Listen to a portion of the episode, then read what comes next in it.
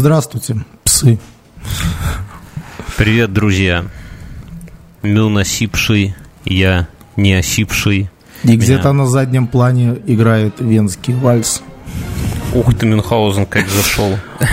Это подкаст «Инфа 100%», если кто не в курсе, третий сезон. Сегодня мы решили зарубиться на такую тему. Я... Есть у меня одна, э, как это сказать, стройная теория, которая все объясняет. Я вместе со всеми мировыми аналитиками верю в то, что мы все живем в компьютерной игре. И каждый раз, когда я смотрю по сторонам, я наблюдаю какие-то эти самые какие-то моменты, которые очень ну, как бы подпитывают вот эту мою уверенность. Я смотрю на соседа, на... Или в «Матрице» мы живем. Ну, это, знаешь, как, как угодно назови. А как ты себя представляешь, второстепенным героем или... Вот это, вот это, понимаешь, вот это, в этом тонкость, вот ты очень четко зришь корень, потому что мы как-то вот, и все люди, которые вот так же думают, как и я, нам приятно думать о том, что мы, знаешь, такие основные персонажи, да, что за нами, за нас кто-то играет. И там, я не знаю, жена вернулась там раньше из командировки, застукала у тебя баб... или там резинку от волос нашла какую-то, а сама-то знает, что резинка просто так под кроватью валяться не может, да? Потому и... что она пылесосила вчера. И да, и резинка, она или на волосах, или на руке, а если она на полу, то это значит, кто-то срывал блузку, очень майку с, через голову, да, резинка упала. Ну, короче, все все понимают. И жена тебе говорит, все, собирай манатки и пиздуй. Ой, мы хотели матом не ругаться, недолго нас хватило, минута 46, ладно, рекорд, пока рекорд, минута 46, едем дальше, запикивать не будем. И, и ты такой, ну, как, ну, не сказать же, что это твой друг Володька с длинными волосами, что вы гей, не скажешь же, поэтому ты собираешь вещи и уходишь. Нет, удачи, это слабаки так поступают. А я говорю, ты знаешь, дорогая, все ведущие аналитики, и я в том числе, считаем, что мы все живем в компьютерной игре. И мной управляет какой-то, ну, натуральный вот такой педрило, который э, завел меня тут к Машке, как-то секретарша, ну, помнишь ее там на корпоративе, вот это она. Ну, это не, не я, понял, я, я отнекивался, но у него джойстик, и он хотел делать секас, понимаешь, и все, и жена такая думает, блин, ну, ну, вроде и мудак, но свой же мудак, ты не виноват, ну, играет за Вернский, для таких, как ты, есть псих, психиатр семейный. В городе Вена долгое время практиковал известный доктор, психоаналитик.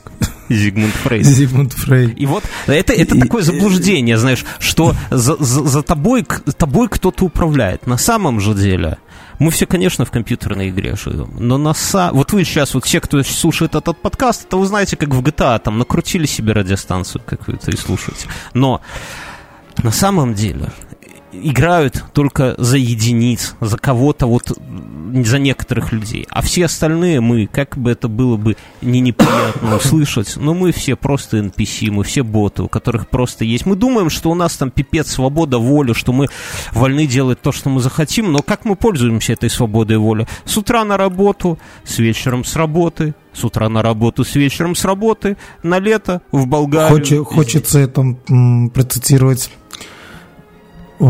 строки из одной песни о том, что мы все живем для того, чтобы сдохнуть. Да, да, группы крематорий. Ну, то есть мы, э, разве это свобода воли? Изо дня в день туда-сюда, туда-сюда, Болгария или Турция Богомерская, опять туда-сюда. Сегодня мы будем говорить о людях, которые и дня в своей жизни не проработали, и развернули, и нагнули. Да и ладно, и... ладно, они все были этими рабочими людьми, только вот... Да, э, такие рабочие, как мы с тобой рабочие. Да. Не, как это говорят, не, не учился, так ворочай в жопу ебаный рабочий, да, это вот, вот совсем не про этих людей. Короче, и э, моя теория заключается в том, что мы все живем в компьютерной игре, но мы далеко не все, не всеми нами управляют, а мы сраные NPC-шки, у которых есть скрипты, мы, мы их можно называть как угодно, там, нам общество диктует это, или там природные рефлексы и так далее. Это, это Уважаемый отлично. слушатель, э, слушая нас уже,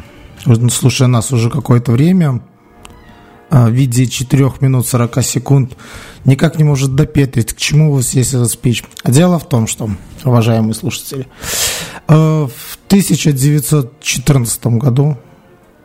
А почему не 13 Потому по-моему, 14 Вот и выпала наша подготовка к подкасту. Я читал сегодня и 14 и 13 год там был. Э, вот, в общем-то, вот в этот период, ну, 13-14 год, давайте так, вот, в городе Вена в одном квартале оказались прекрасные люди, такие как Эйнш... э, не Эйнштейн, Зигмунд Фрейд, Адольф Гитлер, Сталин, Троцкий и Тито. Ну, не Тито Брас, известный режиссер.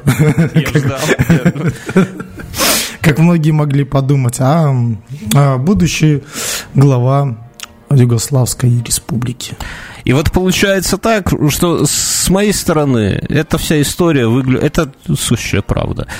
И с моей стороны это все выглядит ровно так, что и люди, ой, не люди, а игроки садятся поиграть и такие выбирают, блин, за кого бы, за кого бы начать. Можно, можно там за ученого играть, за Зигмунда Фрейда, а можно играть за Сталина, можно играть за Троцкого, а может быть за э, Барда. За То есть ты утверждаешь, что это была эта первая локация такая, да? РПГшка, да. Вот у меня есть такой карифан, он всегда играет за Барда в РПГшках. Ему говорят, слушай, ну возьми ты какой-нибудь файтер, да развали там всех. Он говорит, да вы хрен ли вы понимаете, Бард самый сильный игрок. Я вот думаю, что Гитлер... Э, в образца 913 года, мы про это поговорим, который там рисовал свои акварельки, он как раз-таки и это он бардом... И... Не, но там же с другой стороны был файтер. Кто файтер? Сталин файтер? Да, и он победил. По итогу РПГшечку. Про, про, про Гитлера и про акварельки мне понравилась такая фраза, э, что э, одному чуваку на вступительном экзамене ну, в, в какой-то в художественный вуз препод сказал, ваши картины настолько ужасны, что даже если бы я знал, что вы станете вторым Гитлером, я все равно не, не, не принял бы вас на учебу.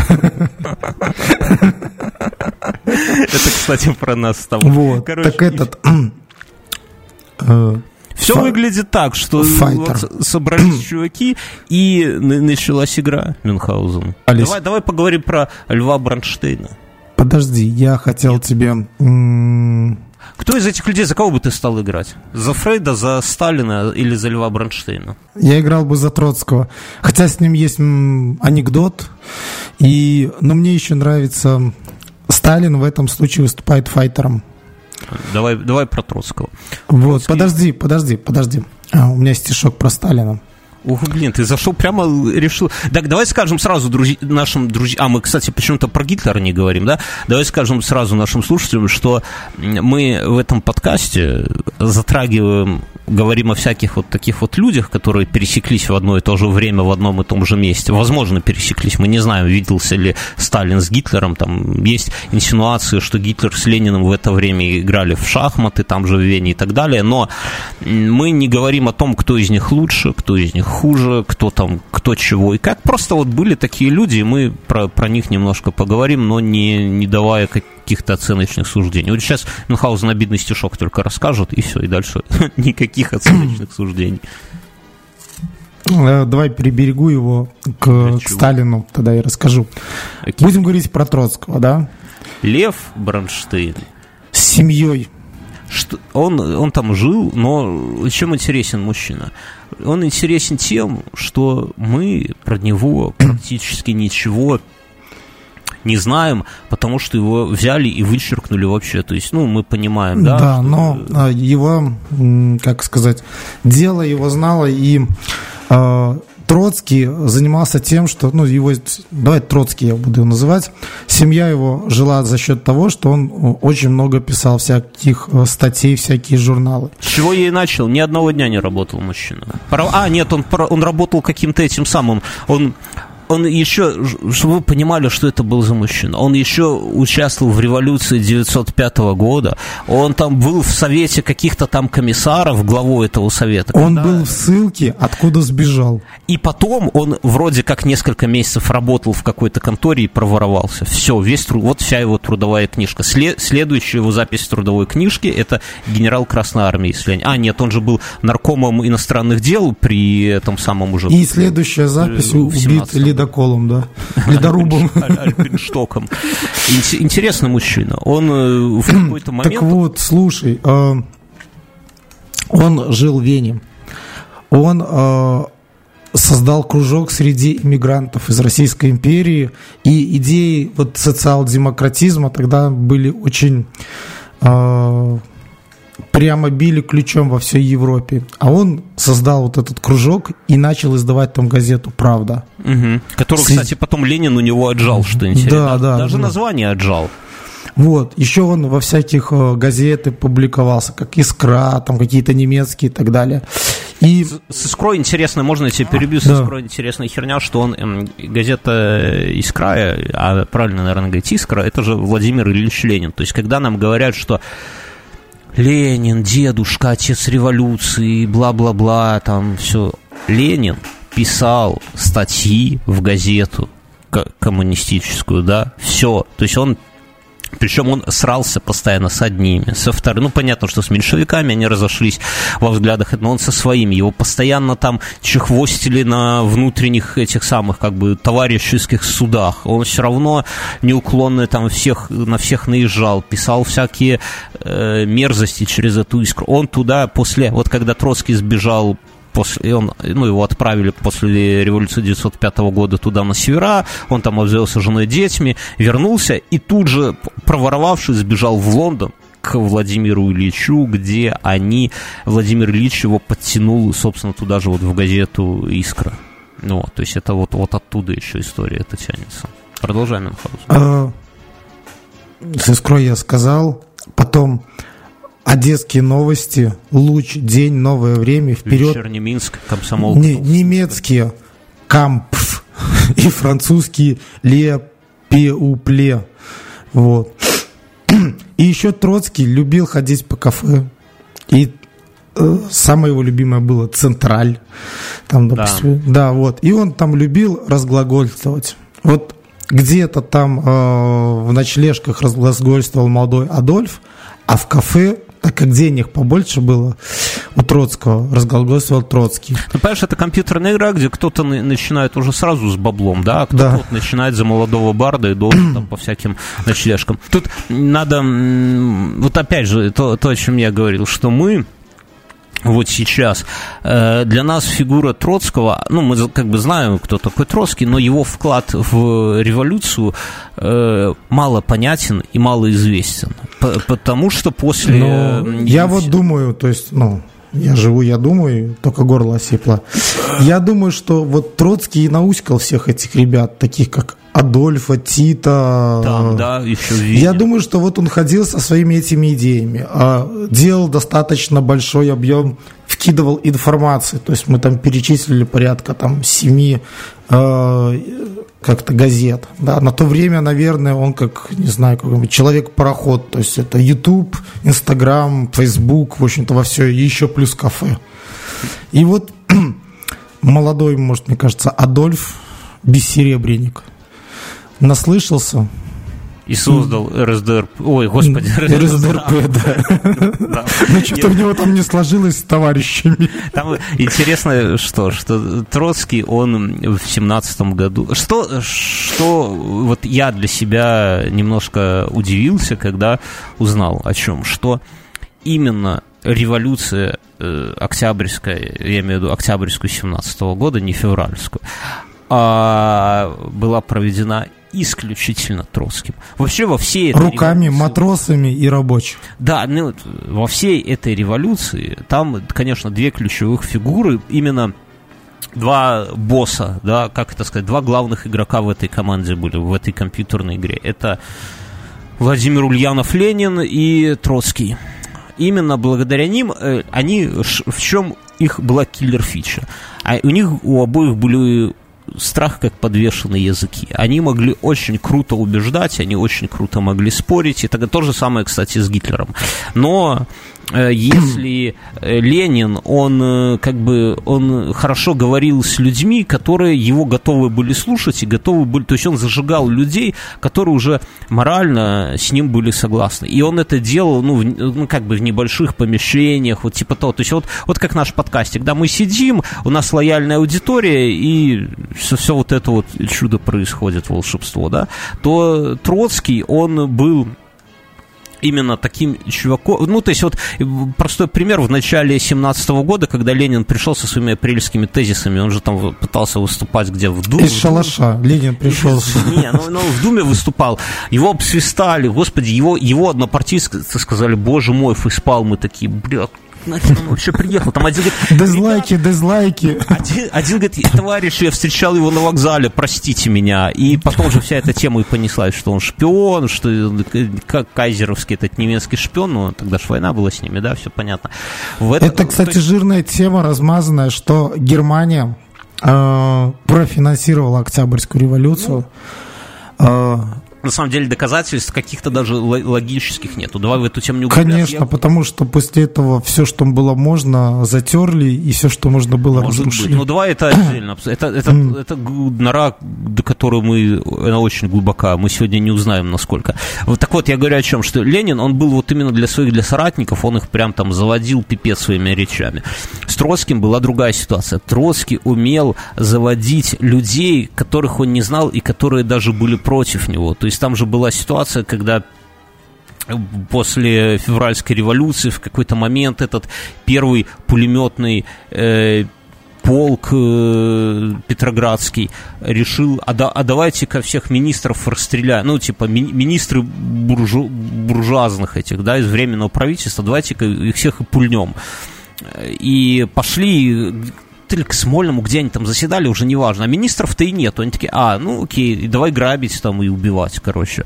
Останавливали там машины, высаживали всех. И тогда к ним вышел Троцкий, не застав, вышел, говорит, товарищи, да вы, ну, типа это самое, вы что творите? Рано, рано захватывать власть. Ему, ему говорят, ты типа ты нам месяц назад говорил, что власть надо брать, а сейчас типа заднюю включать. Мне кажется, Троцкий здесь выступает как Морфеус в «Матрице». Он в таком плаще вот этом кожаном выходит. Да-да, Они такие, ты же нам таблетки еще месяц назад давал. Ну, то есть Троцкий, он был именно такой, он, он не, не стал выходить, именно общаться с людьми, которые были даже где-то против него, и мог убеждать. И именно захват власти, произошедший в октябре, это работа Троцкого. Он ходил по этим частям военным, он говорил с матросами, он говорил с солдатами, он их убеждал, он их переводил на свою сторону. В то время Ленина тогда не было вообще в Петрограде, Ленин был на своей даче в Финляндии, якобы заболел, но по идее, ну, мы понимаем, что были очень... Как здорово, когда вот мы сейчас, да, с тобой такие когда уже все достаточно много источников. Мы, мы, да, мы знаем, да, а, мы знаем, где кто был, где с кем спал, ну, достаточно известно, да. И оказывается, что вот мы все думали, что Ленин, он такой обычный рабочий дядька из шалаша. Там раздавал эти платочки красненькие детям и говорил, учитесь и учитесь и учитесь. А мог бы бритвочкой полоснуть, да? Да, да. А он-то вот как оказывается. Да. И, да, и... и дача у него и в Финляндии, да, и в Швейцарии они у всех там счета у них были, да, там. Ну, это... И, и с теми другими заискивали.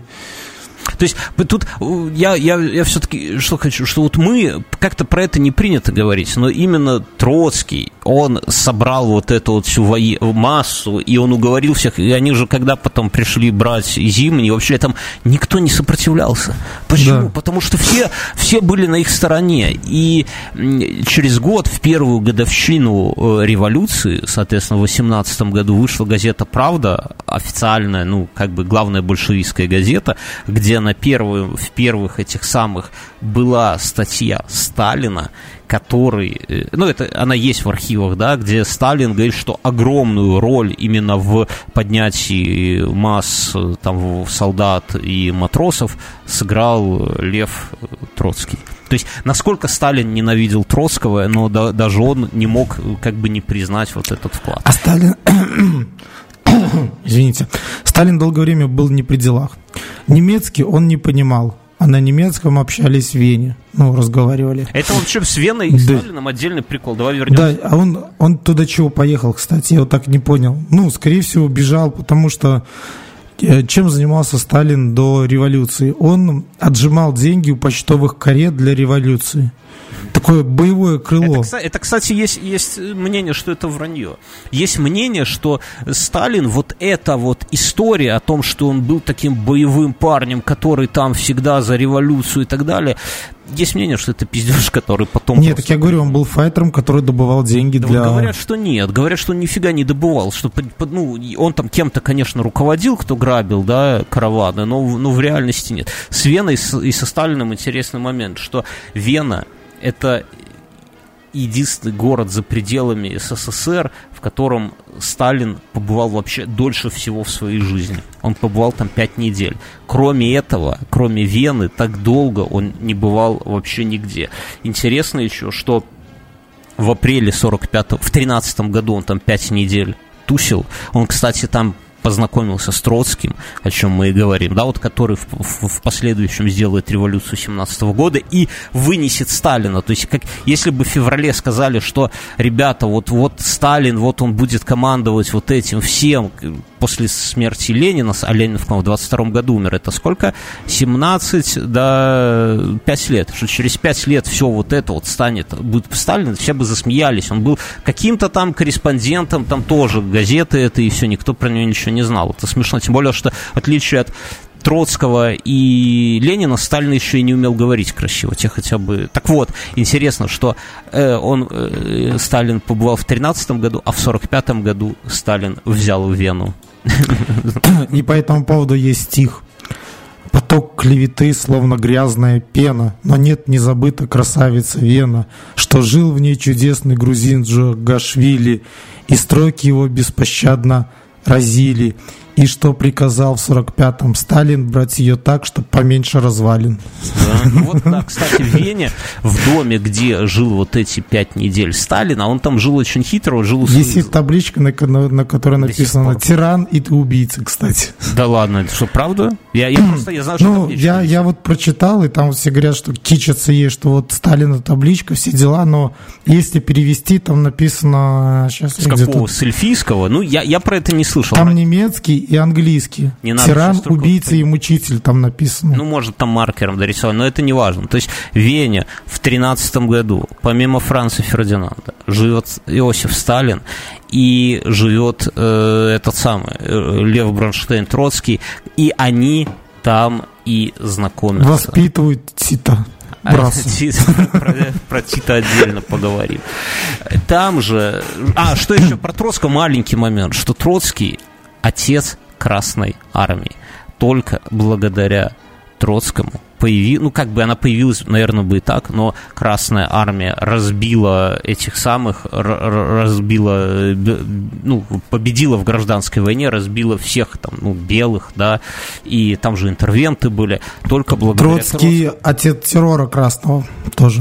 Ну, понимаешь, он отец красного террора, однако после гражданской войны он не подписал ни одного расстрельного приказа. И есть мнение, что... Э, Это наговор? что в любой стране э, в те времена расстреливать тех, кто там дезертирует, например, это было нормально, потому что если у тебя идет линия фронта, если у тебя какой-то полк развернулся и побежал обратно, да, то ну у тебя все, у тебя прорыв, ты про нет, нет, нет, я про другой красный террор, про то, что там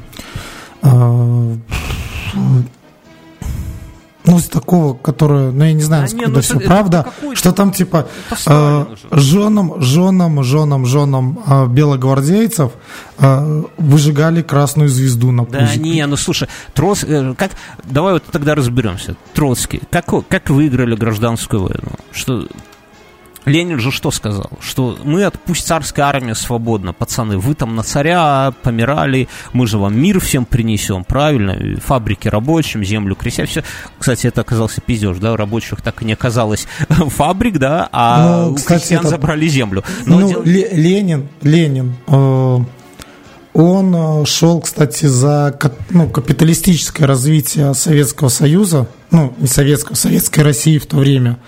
В то время как раз-таки как Троцкий и Сталин за вот такое более... Это, это сложно.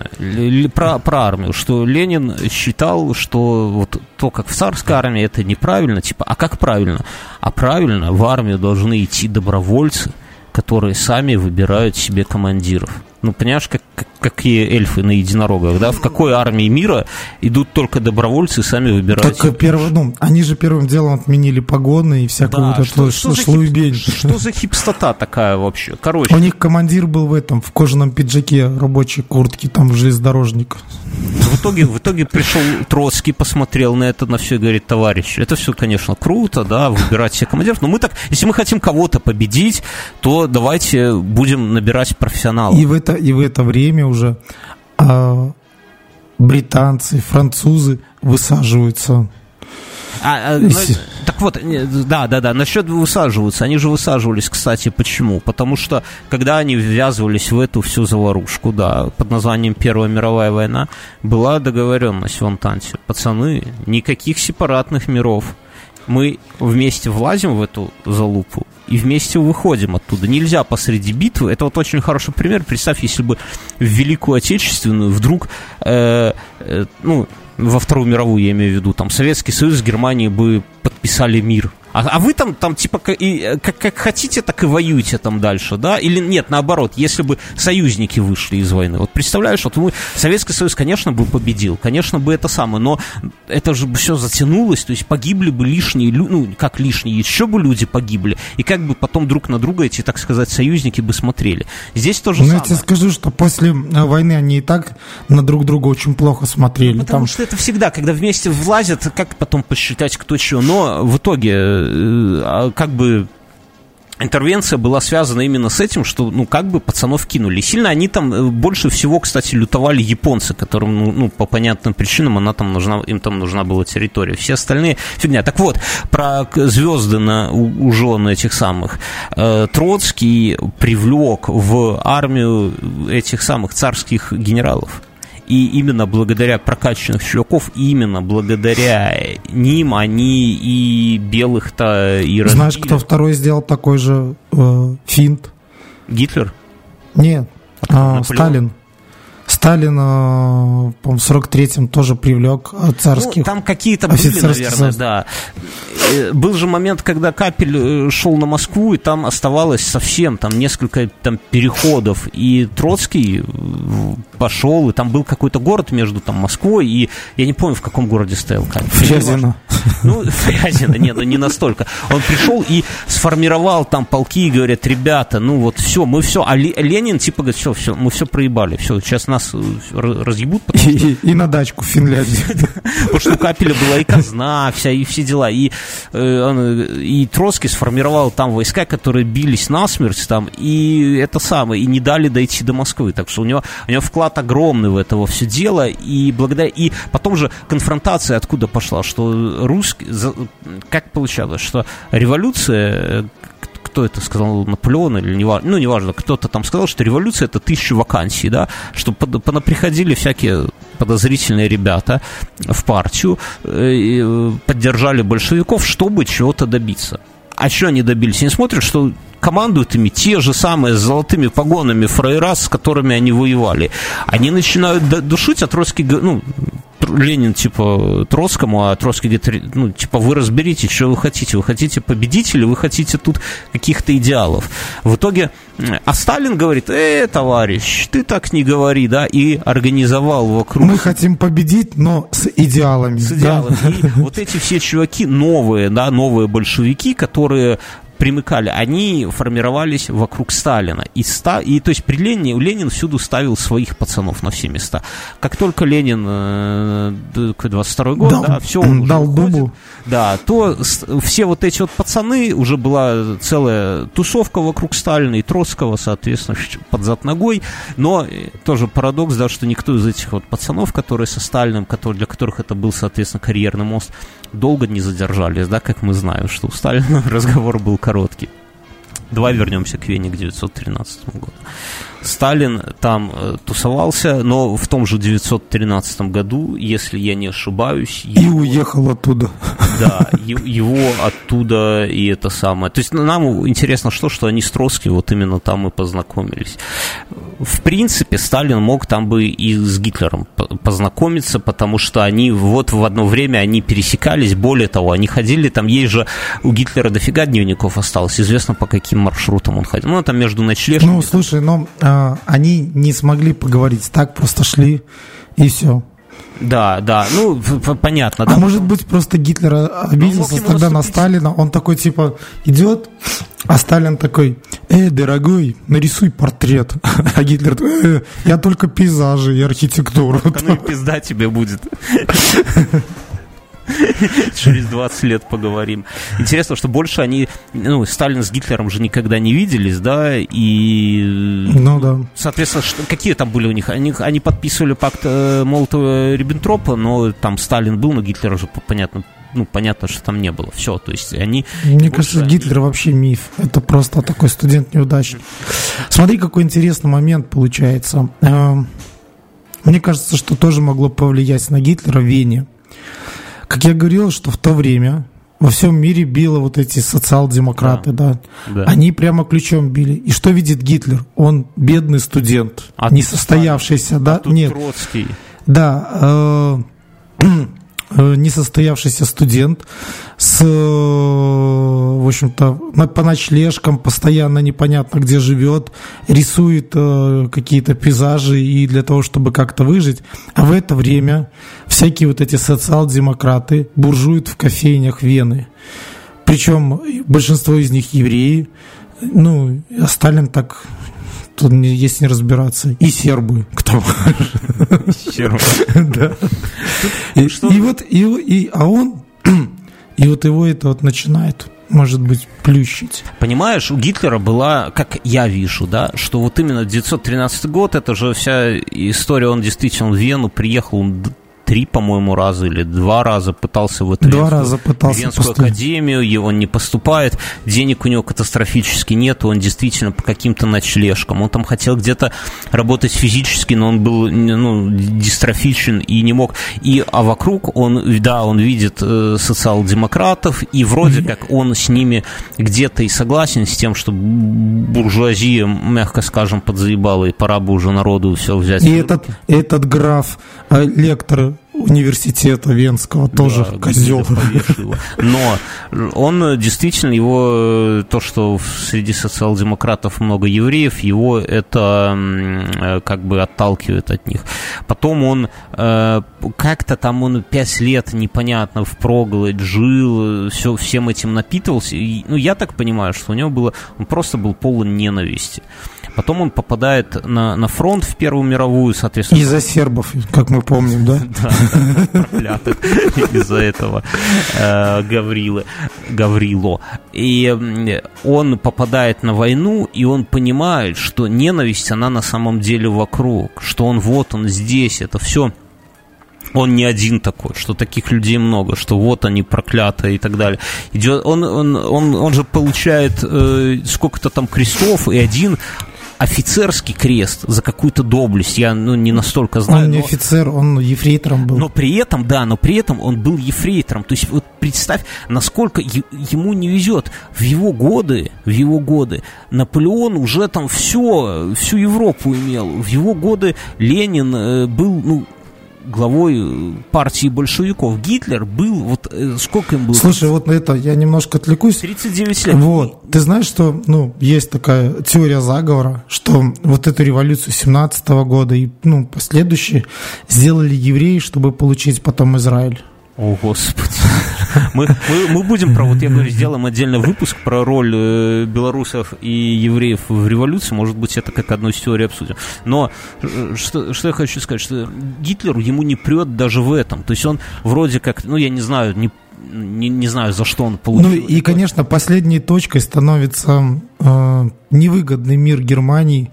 Э, он чтобы... просто охеревает. да, что... и он охеревает от того, что м, очень хорошо ремарка написана, когда есть произведение, называется «Возвращение», когда вот эти все немцы возвращаются, и тут начинается вот это резкое расслоение, там евреи, э, какие-то крестьянские дети, они там буржуют на этом, на мясах, курях своих мастерских, а обычные немцы становятся неудел, ну, то есть новый мир.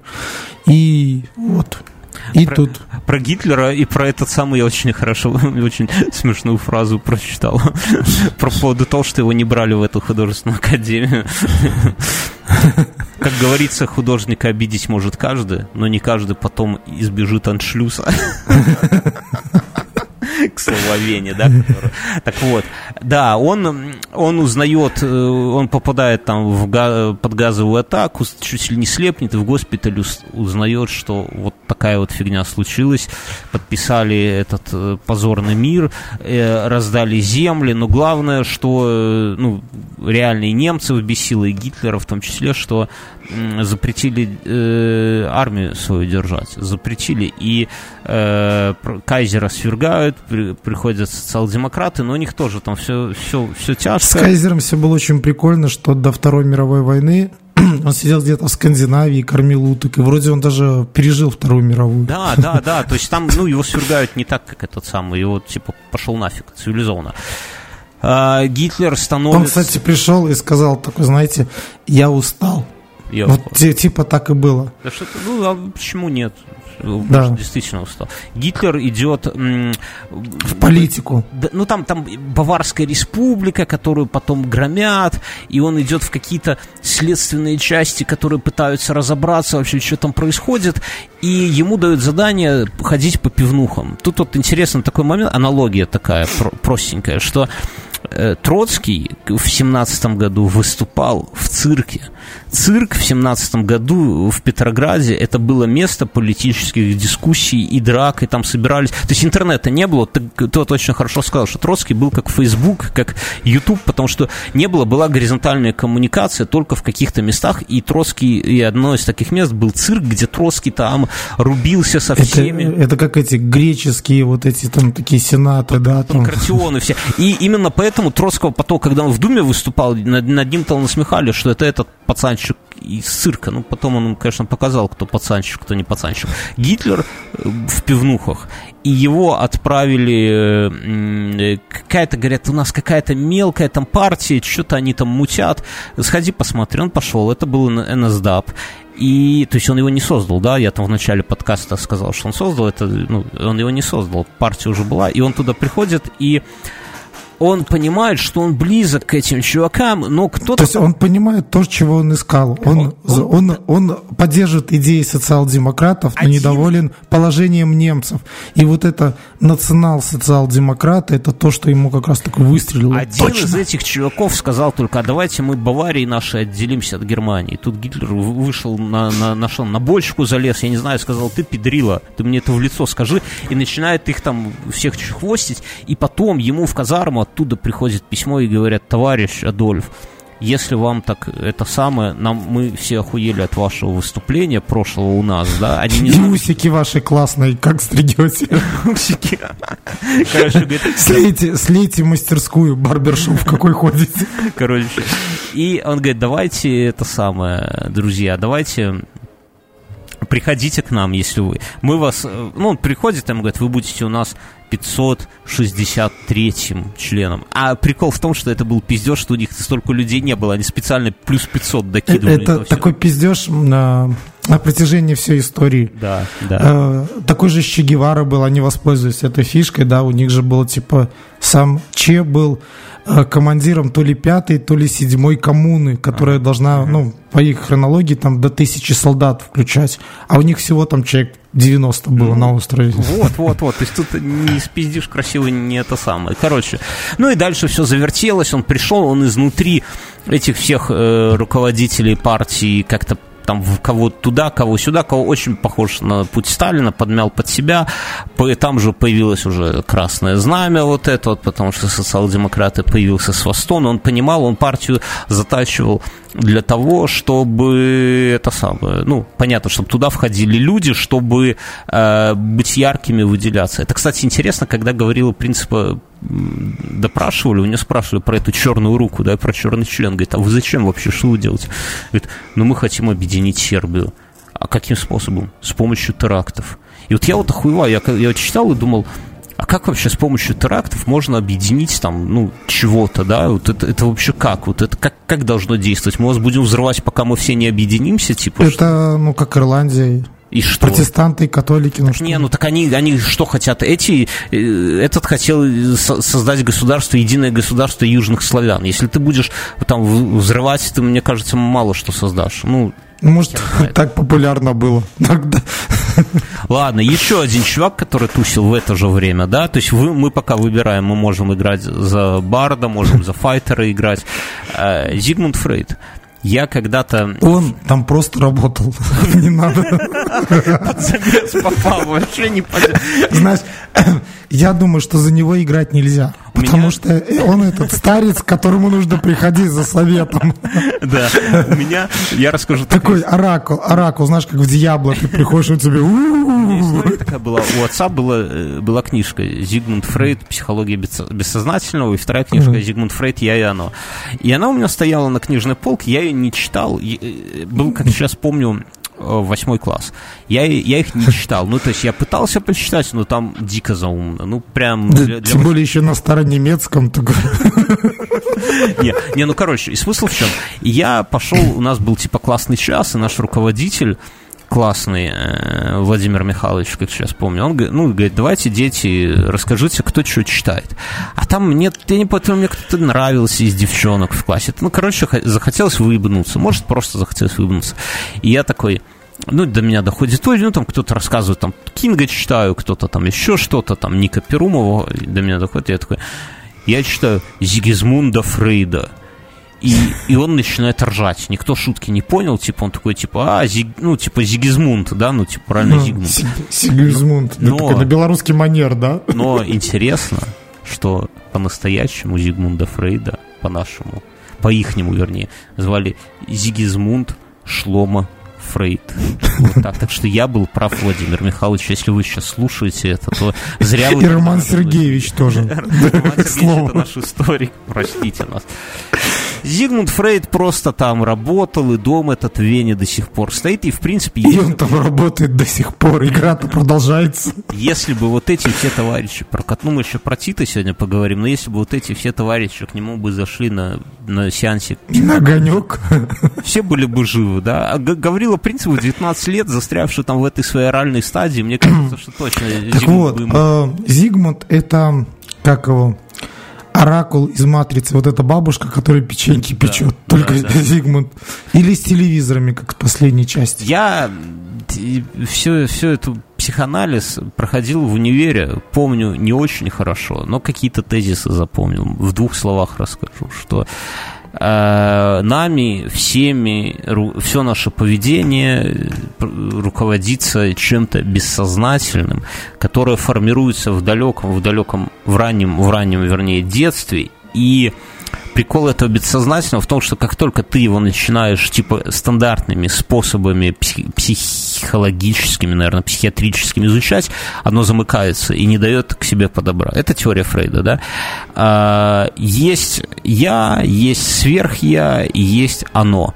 А э, как это представить, что я – это всадник – оно... Так все, Бьернский, хватит. Это Ты лошадь... сейчас развяжешь четвертую, сейчас какой-нибудь не, Гаврила еще. Это нет, это, это, и а сверх я это кнут, как бы. И я это какие-то наши вот инстинкты, такие, которые да, у нас далеко да. зашиты, они тупые и сильные. Но я... Это все алгоритмы игры. Да, Ты ну, не можешь так думать. Ну, подожди, подожди. Я — это всадник, который слабый, но умный. Всадник слабее лошади. А сверх я — это вот эти вот ну, построенные... В игре нет всадников. Буденный в другом городе остался, если ты... Хорошо, что Буденного там не было. Как ну. лечил э, Фрейд? А. Кого? В том-то и дело, что у Гитлера не было денег к нему пойти на сеанс. Ну, Троцкий, Троцкий писал статьи, он был занят в библиотеках и в кофейнях. Сталин, Сталин не понимал по-немецки, и поэтому ни с кем из них в то время пообщаться не мог. А Тита, а, а Тита работал на заводе и мечтал, что пойдет в армию. Сколько я Вообще лечение у Фрейда по психоанализу достаточно просто. Я думаю, что мы с тобой можем это практиковать. Ты приходишь к врачу и рассказываешь, что тебе снилось, а он это каким-то образом толкует. Потому что давай, вот давай все... коснемся немножко э, Тита. Подожди, а про Фрейда? У меня про Фрейда есть пару интересных моментов. Анекдотов? Нет, обойдемся без анекдотов. У, у, у, в теории Фреда есть несколько замечательных моментов. Один из них – реактивное образование. Что это такое? Это механизм, который разделен на две Ну, тебя Бернский понесло. На Реактивный первый... механизм. Смотри, если ты чего-то недополучаешь, у тебя есть какое-то переживание неприятное, да, то оно на первом этапе подавляется, а на втором этапе, на месте этого переживания, появляется прямо противоположное чувство. Понимаешь, у тебя чего-то нету, ты это давишь в себе, а потом на месте этого вырастает прямо противоположная хуйня. Я тебе приведу пример, чтобы стало понятно. Женщина не может реализоваться в своей сексуальности. Мы знаем такое Мюнхгаузен. Мы ходим в кабаки, видим этих женщин. Так вот, вот она не может реализоваться, у нее есть сексуальность, но реализовать не может. И на месте этого у нее формируется пря это задавливается, да, а на месте этого формируется прямо противоположная херня, и она превращается в мужа-ненавистницу Мюнхгаузен. Ты видел таких женщин? У нас да. вот, ты их смотришь на Ютубе, думаешь, вот эти все интервью, ты думаешь, бля, да ее просто никто не трахает. А оно же вот Зигмунд Фрейд еще в начале в Вене тогда, может быть, Иосифу рассказывал, говорит, товарищ Джугашвили, не бейте вы меня, вы послушайте. Ну, короче, это э, второй момент, это, это Фрейд, понимаешь, это то, что вот сейчас кажется этим самым, для нас как бы очевидно, вот тогда он это самое.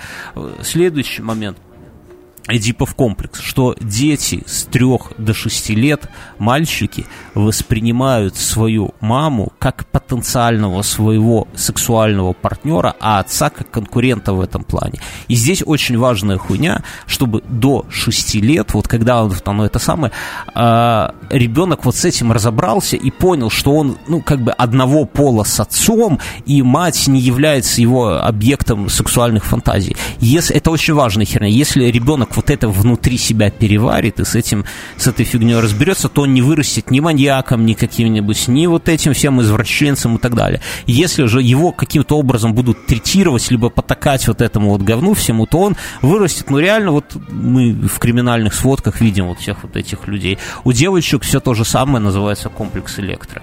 Вот. Э, детский церебральный паралич – это термин э, Зигмунда Фрейда, чтобы ты знал. Но самое пикантное, самое пикантное, что Фрейд в 1884 году узнал про опыты некоего там немецкого врача с кокаином.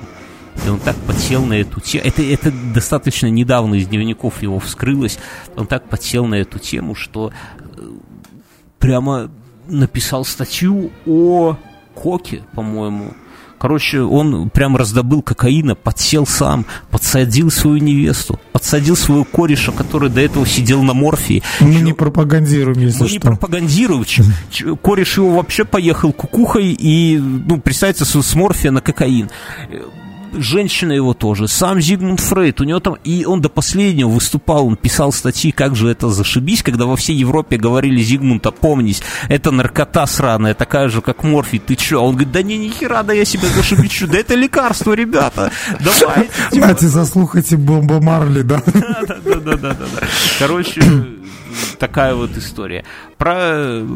Там же в это время жил товарищ Тита. Иосип, Иосип Брос Тита. Там вот из всех, а из всех этой банды... Самый приятный мужчина. Он, да, самый приятный человек. Ты за него он, пошел рубиться. Да. Играть, в смысле. Ну, да, он неплохой. Расскажи про него, Мюнхгаузен. Тита был из обычной семьи. Из Югославии. Нет, из Хорватии. Вообще он родился в Хорватии. Я в этих странах, ну, давай... Ну, неважно, давай из Югославии, Югославии. скажем, из бывшей Югославии, да, вот.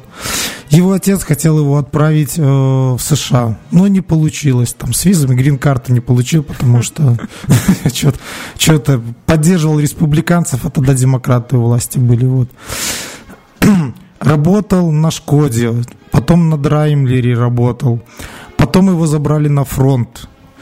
И э, вот в Вене он, кстати, жил у братана и работал на Драймлер. На, просто на заводе работал. По кабакам не ходил. Ну, может, где-то так краем уха слышал Троцкого, который там вещал. Научился фехтовать. Вот странно, вот они на заводах учились фехтовать, потому что он очень странную жизнь прожил. Когда он работал на заводе в Вене, вот, он научился фехтовать и неплохо танцевать. Ну, это ну, у них, это... наверное, там, знаешь, на завод нельзя было Знаем прийти. Эти заводы. Да. А, во время Первой мировой войны вот тут ему подфартило. Попал в плен к советам, по-моему, да, он? Нет, нет, он э, перебрался в Загребецкий пехотный полк и был при, там, в общем-то, к сербской границе, где он научился кататься на лыжах. То есть кто-то в окопах, а кто-то на лыжах. Пиздец, конечно. Вот. Потом его э, его арестовали, потому что он там типа пошутил, что если будете меня плохо кормить, или типа того, я к русским пойду. И пошел, ну, да? Да. Ну, короче, я, я не помню, в чем там какая-то дело, но как-то он попал в этот самый, он, он сидел в Петропавловской крепости, я уже не помню, что там да как. Подался в коммунисты. Он был этим на... разведчиком. Да, сбежал на родину. И говорят, что он еще когда в Москве, откуда вот это вот пошло погоняло Тита, это же погоняло э, кличка, и откуда? Говорят, что он был очень э, таким деятельным чуваком, руководителем, ну, и в России он этим говорил ну, типа, ты это, ну, ты это сделай, например, да, а, а по-хорватски ты это, это было так, ну, звучало как Тито, да, и поэтому то сделаешь, да? Типа, в общем, понабиравшись вот этих идей коммунистических, он возвращается, возвращается к себе в Югославию и становится э, членом коммунистической партии, главой ее даже, коммунистической да. партии Югославии, вот. Э, Югославия ли? Ну да, уже Югославия. Но э, когда мы говорим о нем, надо понимать, что он один из самых успешных партизан времен Второй мировой войны. Да, да, да. Ему вот эти вот э, художники с квартала не очень симпатизировали, еще с Вены осталось. Но они же, знаешь, рабочие ребята идут с завода вот этого машиностроительного Драймлера. Вот. А там эти вот сидят такие полуоборвыши и рисуют, такие как мемы какие-то, вот, мимы там. И он очень успешно. И тем самым снискал себе славу и, в принципе, объединил всю Югославию. От чего хотел, того добился. Там какая была тема? Что Сталин хотел создать э, Балканскую империю. Я, опять же, не знаю, что он, кого там хотел с кем скрещивать, но Тита сказал, товарищи, мы не так, мы не хотим. Но тоже был коммунистом. И, ну, основная размолвка от Советов, в чем его коммунизм отличался. В Советском Союзе считали, что Компартия сама решает, что, куда, чего должно делать. А у Тита был коммунизм, который такой, ну, как-то он назывался даже в честь Тита, я уже сейчас не буду выдумывать, не помню, но та, они считали, что национальные вот эти вот э, как-то сообщества коммунистов могут сами решать. Не откуда-то из Москвы им говорят, что им делать коммунисты, а мы типа сами коммунисты ничуть не хуже вашего. Надо понимать, что Сталин и ну, Тита убить хотели, но... Да, я знаю, Тита хотели раньше. убить, но это... Э, у Сталина вообще было очень странное понятие с коммунизмом, потому что Сталин разругался со всеми коммунистами мира. То, чего добивался Ленин, ну, объединить всех в единый да, э, коммуну, что э, что компартии всех стран должны объединиться и, ну, как бы восторжевать коммунизм во всем мире, то Сталин как-то наоборот, он со всеми разругался, и даже когда Че прилетал в Москву, он Сталина уже не застал, но застал других ребят и сказал, что не, ребят, нам такое не надо. Мы лучше будем с Кубинским свой делать тут, Ромом, коммунизм. Да. Так оно, в принципе, и получилось. Что еще? Что Тита умер от курения, а Югославия после него распалась. Вот на все эти миллиард вот этих маленьких государств, которые там одно другого к морю не пускает, вот эти вот все дела. Вот, то есть он э, был действительно лидером, он э, держал народ, ну, понятно, понятно, там много этносов всяких было, да, мы понимаем, что сейчас есть и признанные, и непризнанные, вот все развалилось. Что такое Югославия? Ты вот как специалист близкий к географии расскажу, потому что для меня, ой, Югославия, господи, Австро-Венгрия, Вена, столица Австро-Венгрии. Я бывал в Вене. Вена очень Вена это такая... Мне раньше нравился Санкт-Петербург до того, как я не побывал в Вене. Когда я побывал в Вене, я понял, откуда Петр Первый срисовывал Санкт-Петербург. Вена на тот момент была столицей Австро-Венгрии. А что такое Австро-Венгрия? Австро-Венгрия – это Австрия, это Венгрия, но это еще... Это куски. еще Чехия. Это кусок Чехии, кусок Боснии и Герцеговины, кусок Словакии, кусок Словении. Я офигел, что это две разных страны. Кусок, э, Сербии, по-моему. И... Кусок Румынии, кусок. Италии и Польши, и еще Черногории и Украины. И ты вот мне одно объясни. Что это за долбанный такой Советский Союз был? Что вот может объединить вот реально вот все вот эти страны? Там же абсолютно разные народы. Там и Имперский марш. Пум-пум-пум-пум-пум. Это, же абсолютно разные народы, абсолютно разные религии, абсолютно разные. И ну, в итоге все это... Хорошо, но что объединил Советский Союз? Советский или Союз... тебе мы были близки с монголами по духу? Или Я там, очень близок. С казахами. Ты, ты, вот сейчас кого-то обидел, мне кажется. Что. А, в 861 году Франц Иосиф объединил вот все вот эти вот Австрию, Венгрию и куски разных государств. Кованым солдатским сапогом. Они, они называют это все лоскутным одеялом. Мне кажется, у нас есть такой локальный мемасик про э, простыню Гитлера. Мне кажется, что вот если бы у нас был еще пододеяльник Гитлера, то в нем было бы вот это вот лоскутное одеяло Австро-Венгрии. Что нам интересно про Австро-Венгрию и про 1913 Заправляли там всем евреи, да? Они везде. Это не надо, не, давай, это не важно. Важно, что э, в 1913 году там же, в Вене, жил прекрасный мужчина. Прекрасный, восхитительный. Франц Фердинанд. Я, я когда читаю Швейка, когда вспоминаю «Семь пулек в Сараево», я почему-то я понимаю, что, как то говорят, мимас хороший, но ситуация ужасная, да? И этот и маленькие кустурицы, да? Короче, что там было? 28 июня. Я про Франца Фердинанда коротенько расскажу. А он-то при чем? А? Что? Он тоже жил в Австро-Венгрии, я поверю. Да, представляю. И то есть события, которые мы с тобой хотели обсудить, Все а происходит на его заднем дворе, да, вот фактически. Да, да, да. Франц Фердинанд это был, э, насколько я понимаю, сын Франца Иосифа. У него интересный прикол, он женился на обычной тетке. И ему разрешили жениться, времена были такие, да, что ему разрешили жениться, но говорят, твои дети трона не получат. Они, а Франц Фердинанд как будто знал, что трона потом и не будет уже. Говорит, ладно, окей, женился на ней, но в тысяча, э, каком, э, в, 4, в 1914 году, собственно, черт его дернул поехать в Сараево вместе с женой. Потом э, свидетели говорили, что ну, у жены спрашивают, жену, по-моему, Софья звали, неважно, у жены спрашивают. Говорят, Софочка.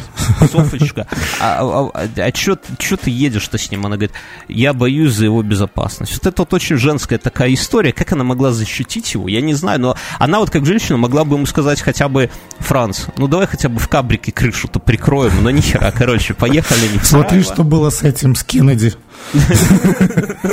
Смотри в будущее, да. Поехали они в Сараево. А как Мюнхгаузен уже говорил, да, что в Австро-Венгрии был э, кусок, э, собственно, Сербии.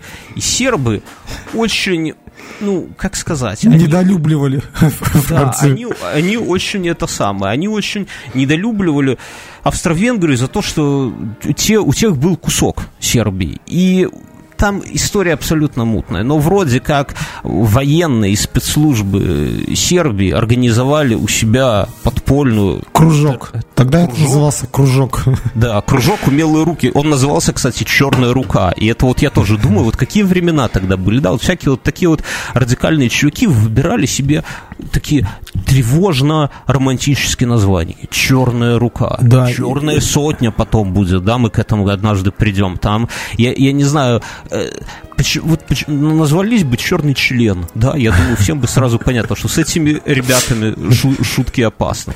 Чер- короче, черная рука, и они на- набрали там своих этих самых у себя в Сербии чуваков, в том числе э, небезызвестного Гаврилу Принципа, да, Принципа, наверное, склоняется его фамилия. Короче, обучили их э, стрелять и кидать гранаты. Да и отправили э, убивать. Немножко э, ремарочка в наших исторических делах. Э, знаешь, вот таким местом подготовки всяких таких ребят долгое время э, в Российской империи выступал город Минск и Да. парк Челюскинцев. Такая Да. глушь на окраине, и там вот всякие вот эти белоручки, кривые ножки и прочие э, радикальные организации учились бросать гранаты и Я- стрелять из пистолета. Я очень хочу сделать отдельный выпуск про вклад белорусов и евреев, потому что это очень близкие, как, как это сказать, понятия, если мы говорим про те годы, потому что через Беларусь проходила черта оседлости. Про А вклад- евреям делали гранаты и пистолеты. Вот, про, про вклад белорусов и евреев в э, Октябрьскую революцию И мировой хаос. и, в мировых- и не только в Октябрьской, во всей в революции 905 года, потому что первый съезд РСДРПБ, он проходил где? Он проходил в Минске. И Все здание вот эти еще вот- до сих пор, по-моему, живо. Здание живо. Все эти брешко бреш как она, Брешко-Брешковская, все эти Азефы, все эти, вы понимаете, это все-таки наши люди. И поэтому тут вклад белорусов очень тяжело переоценить. Больше только, наверное, грузины сделали вклада. Вот. Но это отдельная история. Короче, Франц Фердинанд едет по Сараево открывать какие-то там казармы, и а пацаны, и, собственно, во гла- Он, э, кстати, этот Гаврила Принцип, он там совсем не главный был. Но пацаны из сербы Он был решили, а, слабохарактерным. Его, Да, ре- его решили- решили пустить в расход. ре- решили убить Франца Фердинанда. У них было три гранаты, если я не ошибаюсь, и пистолеты. Две гранаты просрали. Это вообще... Ну вот что за спецслужбы готовят так, так готовят? Но это как в фильме «Брат 2», да? там Третья Одна граната. из трех. Да, да, да, точно. Что интересно, с ним был такой чувак, Чабринович. Он чем интересен? Он должен был кидать третью гранату. Он бросил гранату. Граната отскочила от открытой машины, да, то есть у него крыша была открыта, и даже от нее граната отскочила. Так там эти, они же в котелках ездили. Короче, отскочила, упала на дорогу, поранила 20 человек, Ну, но Франц Фердинанд не пострадал. Что делает Чебринович этот, да, серб? Он, он для надежности, чтобы не попасть в руки э, этим самым австро-венграм, он выпивает яд и прыгает в реку. Но с ядом было что-то не то, он ни хера не траванулся и, походу, еще и блеванул. И падает в реку, но год был очень жаркий, вот примерно как сейчас. Мгм. Воды там ни хера не было, он ни хера не тонет, короче. Его жандармы вытаскивают и отдают толпе, которая его избивает. И только после этого полуживого его забирают в этот самый, куда-то в тюрьму. Эрцгерцог выходит такой, пацаны, давайте разберемся. В меня тут граната прилетела, стоямба. Они все останавливаются, толпа на него, типа, о, Франц наш. И, короче, бедный вот этот Дай автограф. Да, автограф. Бедный этот чувак, как, как его, Гав- Гаврила, да, он не может просто там... Подойти, подойти к Да, нему. потому что толпа, как это у нас недавно Тимати этот открывал свой, тоже две недели люди стояли, душились за бургерами, вот тут типа то же самое. Франц Фердинанд поехал, там встретился с мэром, туда-сюда, надо ехать обратно. Едет обратно, и тут... Ну, слушай, уму не научили его, да, то есть крышу так и не сделали, то есть на пидстопе. Ну Но я да. тебе объясню, я как у нас в клубе была книжка э, про истории доспеха. Так вот, в 19 веке у всяких джентльменов вот эти котелки... Это же ну, дерьмо, когда на тебя выливает, да? Нет, нет, нет, нет. Это, это раньше было. У 19 век дерьмо уже не скидывали. У них вот эти Прицельники, да. котелки и там высокие, в общем-то. Они некоторые делались там с толстой кожей внутри, как раз-таки для того, чтобы сзади всякие придурки не бросали тебя гранатой там или палкой не били по голове. То есть выполняли разные вещи. защитные... Зачем тебе котелок? Ну хуй знает, или палкой по башке ударят, или гранату кинут. Как пойдет? Как, пойдет? ну, то есть вот он такой уже едет, а Едет обратно. а, И, ну, расчудесной улыбкой. Он уверен, что, ну, больше его э, Да, нету. все, гранаты кончились. Да. Как Говорила, принцип был не таков, хоть гранаты у него, и, он уже гранатам, я так понимаю, не доверял. Он выходит и делает дв- два выстрела. Первым выстрелом попадает в еремную вену Францу Фердинанду, вторым выстрелом в живот его жен- жене. И Гаврилу принципа тут же принимают м, менты, а, а Франц Фердинанд и его супруга прекрасно умирают. такая вот история. С ну, этого, в один день. С этого начинается заварушка, которая в итоге закончится четырехлетней Первой мировой войной, в которой победит Антанта, на секундочку, да. Антанта это кто? Антанта это Россия, Великобритания и Франция. Ну, которой... Россия... Нет. Ну, Россия сепаратный мир-то заключили. Строго говоря, они, они э, воевали на стороне победителей, и, конечно, как, может быть, как не очень хорошие люди, да, потому что они же, когда впрягались, они говорили, никаких сепаратных миров, вы что, ребята, не, да мы что, да мы... Надо, надо понимать, что в то время, пока там э, французы, немцы, британцы в окопах праздновали Рождество совместно, танки гоняли по полю, подводные лодки конструировали, аэропланы. Э, на территории Российской империи происходили революционные бурления. Мы, мы к этому и, потом. Это, да, это не тема сегодняшнего Да, выпуска. и к концу войны, ну раз уж мы так затрагиваем, к концу Первой мировой войны от Российской империи ничего не осталось. Но она была на стороне Антанты, и Антанта победила. Она Более вступила того, в войну на стороне Антанты. После выстрела Гаврила Принципа развязалась война. В итоге получилась февральская революция, в итоге получилась октябрьская революция, в итоге в Германской империи произошла революция, если ты помнишь, социал-демократы пришли к власти, да, и сбросили канцлера. А потом пришел Адольф Иванович, который вот сейчас в 900... Ну, ладно, мы сейчас это 914 год. В 913 году акварельки там пытался куда-то поступить и бомжевал, да. А где-то в это время Гаврила Принцип там прочищал свой пистолет, который, и в итоге все закрутится. В результате распалась Российская империя, Османская империя, Австро-Венгрия по итогу распалась, вот это вот вся.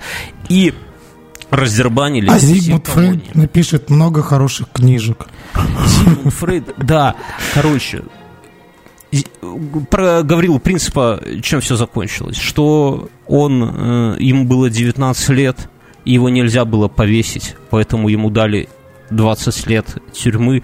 Он умер в 919 году от туберкулеза.